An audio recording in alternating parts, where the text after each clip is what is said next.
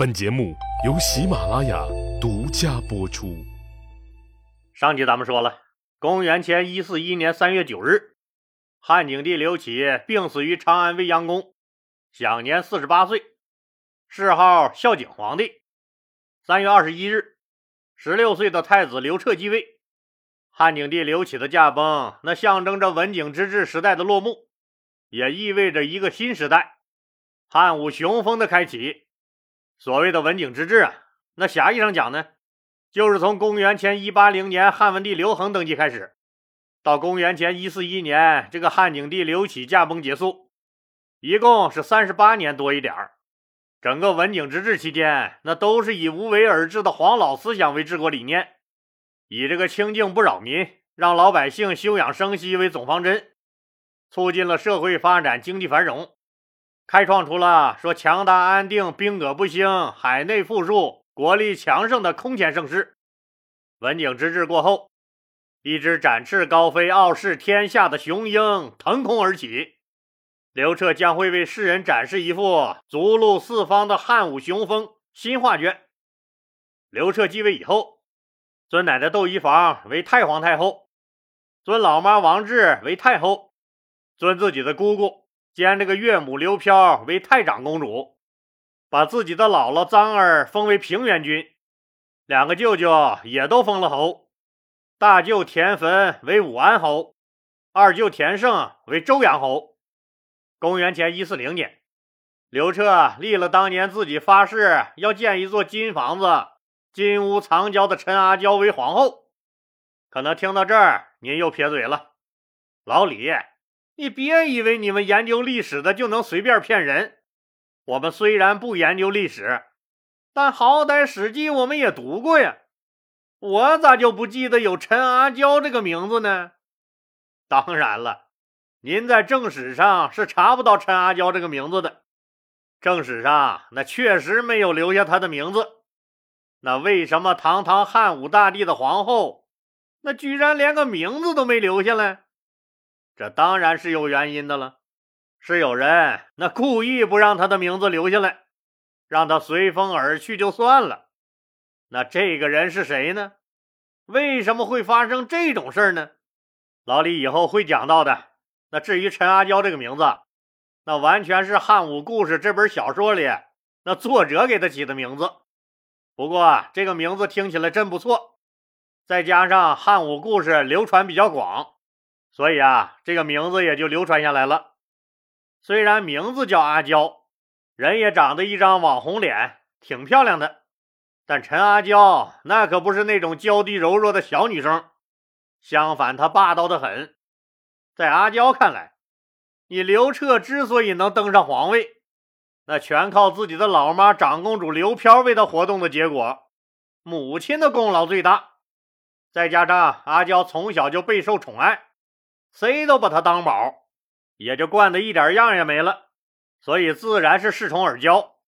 他那个妈太长公主刘飘更是自恃有功，经常来向刘彻要这要那。刘彻当然知道，自己之所以能登上皇位，这个姑姑兼老丈母娘刘飘可是帮自己使了大劲了，他的功劳大大的。所以一开始那刘彻也是心怀感激。刘飘来要啥，他就给啥呗。可刘飘这个人贪得无厌，那三天两头就跑来要一次。刘彻再家大业大，不差那两个，但心里他膈应啊，渐渐的就有点厌烦了。再加上陈阿娇的肚子一直没动静，阿娇当然不认为是自己的毛病，仗着有恩于刘彻，就经常肆无忌惮的埋怨是刘彻的问题。说刘彻那方面不行，这就让刘彻郁闷了。男人嘛，哎，说他哪不行都行，就是说他那方面不行，那简直就是要了他的命，伤害性很大，侮辱性更强。刘彻就想，那如果别的女人给我生了孩子，那不就能证明我没问题吗？可陈阿娇轻蔑的一笑，还跟别人生孩子？美死你吧！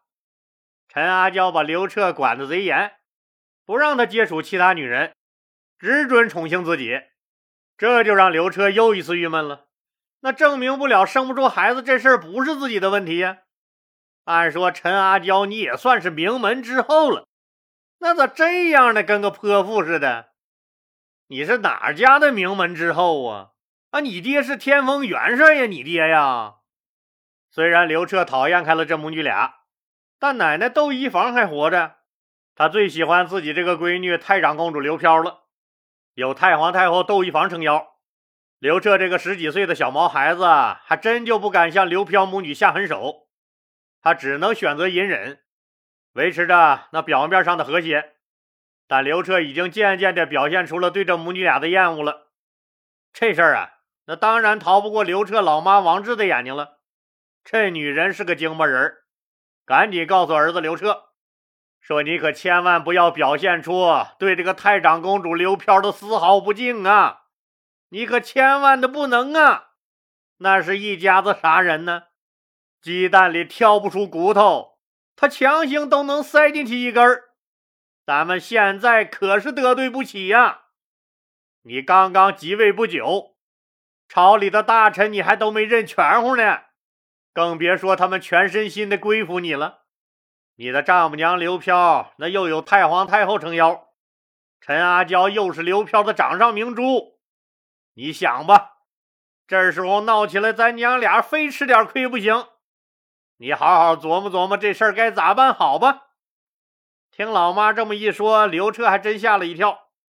现在真不是和刘飘母女闹掰的时候，还能咋办？装孙子呗。一转身，马上对刘飘母女堆起了灿烂的微笑。家里有个蛮横老婆不想回家，那刘彻也只能经常躲在单位加班了。一来二去，还真就发现了点问题。上集咱们就总结了，说大汉王朝自建国以来，那都是以黄老之学统治天下的。这黄老之学主张，君主在治理国家的过程中，首先要做到无为而治。当然了。这种所谓的无为而治，并不是毫无作为，只是统治者基于社会的现实状况，采用相应的措施，不过分干预人民的生产和生活。这些主张当然适应了汉朝刚建立时医治这个战争创伤、恢复发展生产和发展经济的迫切需要。刘彻他老爹刘启给他留下的那两个托孤大臣，丞相魏婉和直不疑，这俩人呢？都是敦厚老实、忠于职守，叫他往东，他绝不向西；叫他打狗，他绝不敢去撵鸡的主，毫无进取精神，只知道守业，不懂得创业，更不敢创业。当然了，汉文帝、汉景帝都是规矩守业的人，在他们眼里，魏婉和直不疑这种听话不惹祸的人，那无疑都是好同志。但在不安分的刘彻眼里，他们就是因循守旧的老夫子，人家刘彻皇帝从小就喜欢读诗书，好文学，特别是崇尚开拓进取精神，对古代那个开疆扩土、打打杀杀的英雄人物，那崇拜的不得了。可魏远之流呢，都是好道家清静无为那一套，循规蹈矩、僵化守旧。正所谓道不同不相为谋。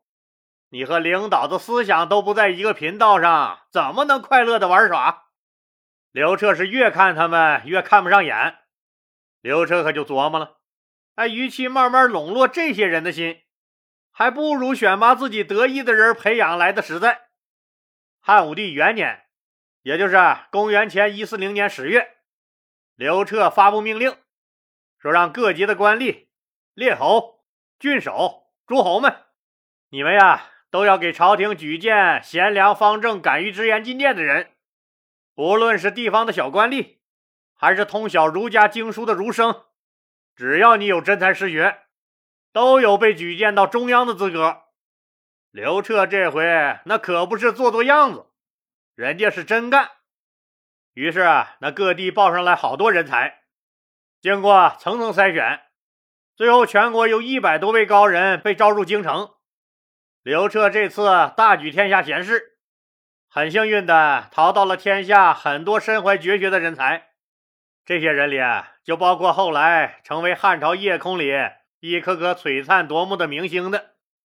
你像广川国举荐的董仲舒，淄川国举荐的公孙弘，会稽郡举荐的严柱，还有吴人朱买臣了，蜀人司马相如了，平原人东方朔了，这些人，他们到了长安以后，那时候还没有科举呢，想加入公务员队伍里，就得过了这次面试的关。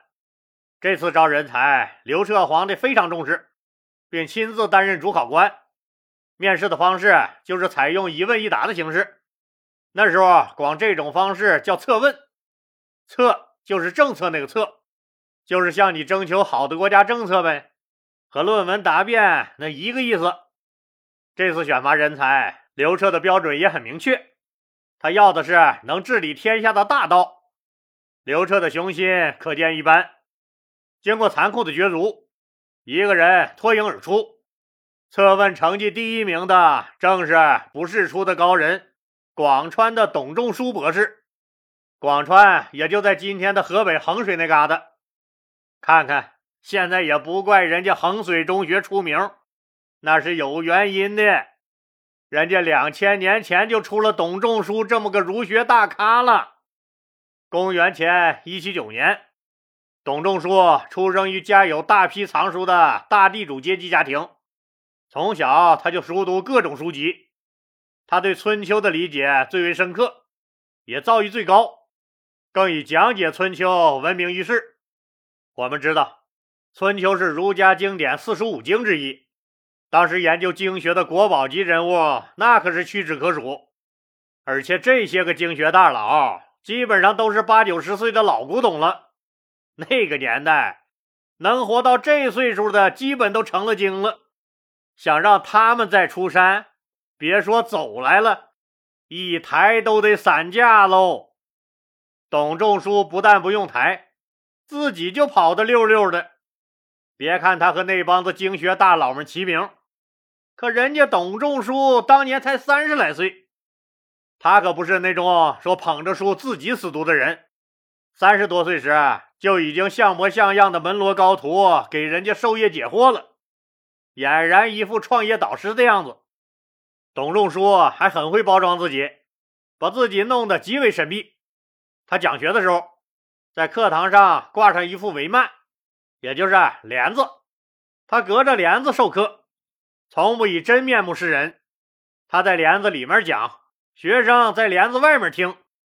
就这样，很多人跟他学了好多年，甚至都没有见过他长什么样，很是增加了老董同志的神秘感。坊间可就传开了，说有这么一个神龙见首不见尾的顶级大仙儿。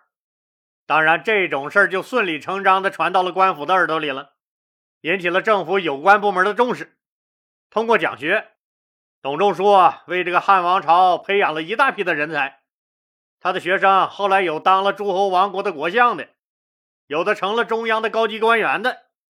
正在董仲舒如日中天的时候，他又做出了一个只有顶级高手才能做出来的惊人之举：闭门三年修炼，任何人不得打扰。春来夏走，寒来暑往，三年一眨眼功夫就过去了。董仲舒终于又出山了，手里捧着三年的结晶。一部思想大作《春秋繁露》，他满怀豪情的再次出山。